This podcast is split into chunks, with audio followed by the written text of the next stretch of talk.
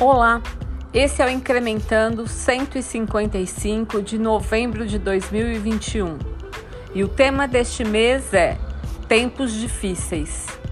É possível lucrar. A Incremental continua rumo à maioridade com o nosso propósito como guia: humanizar os números para viver a abundância da nova economia. O incrementando é um dos instrumentos que utilizamos para transmitir o que entendemos e acreditamos que é preciso para que os números e o dinheiro possam contribuir com um mundo melhor. Nesses áudios mensais, compartilhamos experiências, ideias e aprendizados. Queremos fazer com que os números inspirem as empresas e seus hologramas a perseguir, sempre de maneira solidária e humana, incrementos nos seus lucros e caixas para assim contribuírem no desenvolvimento de um Brasil ético, humano e próspero. Nesse incrementando, resolvemos abordar um tema que vem sendo muito debatido nas empresas, principalmente por empresários, líderes e gestores. O provável ano complicado que teremos em 2022. Eleições presidenciais, inflação, falta de insumos, Copa do Mundo, juros altos, crise hídrica e energética e etc. Parece que as empresas serão assoladas por uma tempestade. De fato, será mais difícil vender.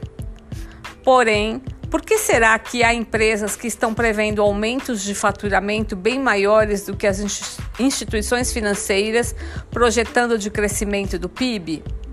O objetivo deste conteúdo é exatamente explorar esse paradoxo: dificuldades versus oportunidades.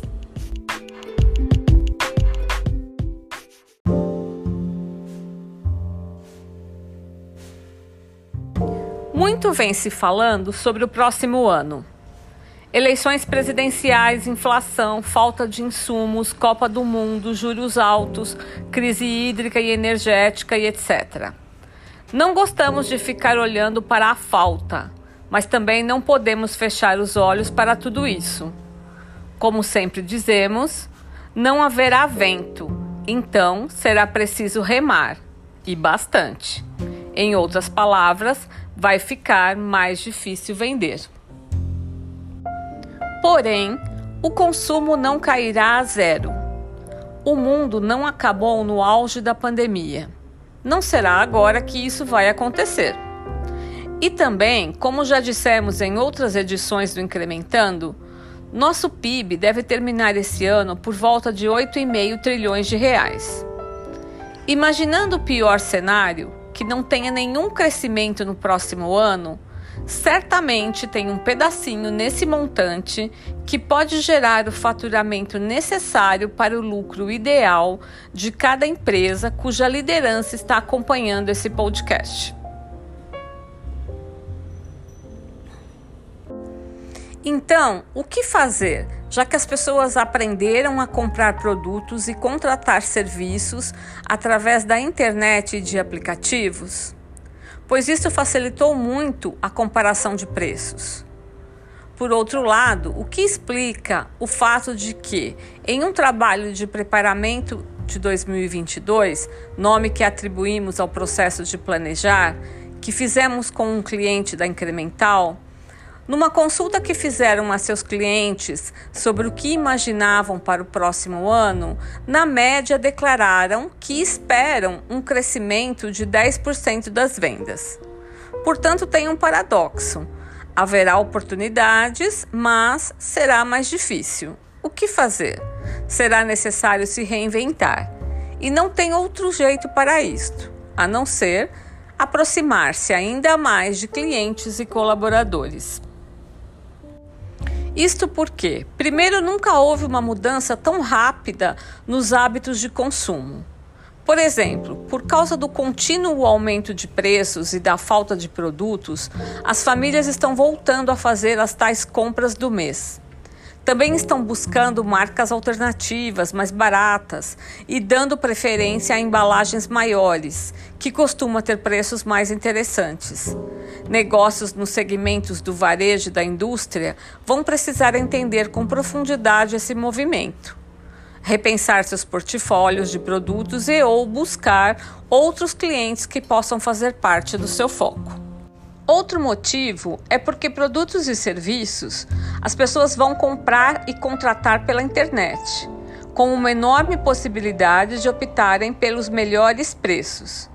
Diante disto, agora mais do que nunca, será necessário proporcionar experiências para que os clientes queiram visitar uma loja, para que eles deem preferência a uma marca e desejem pagar mais por um serviço diferenciado. Em nossa visão, não tem nenhuma novidade nisso, mas a pandemia intensificou e, além disto, muito se fala e pouco se faz.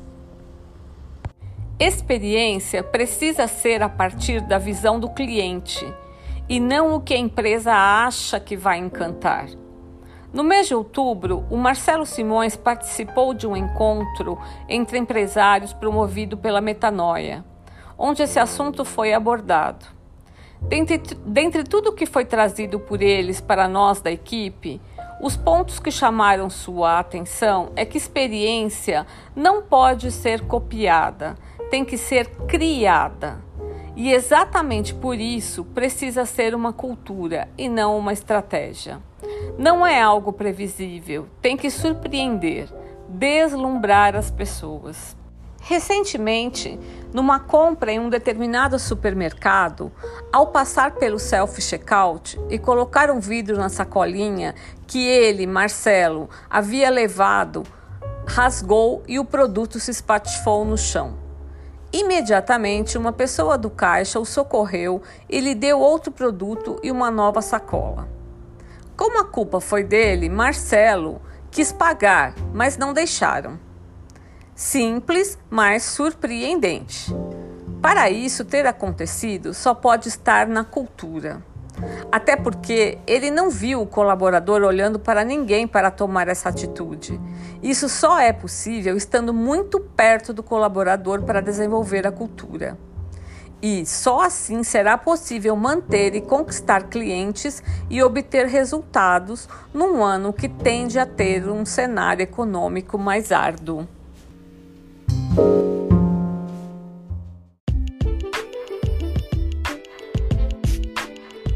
Esperamos que tenha gostado desse conteúdo, que continue nos acompanhando em podcast e nos textos mensais.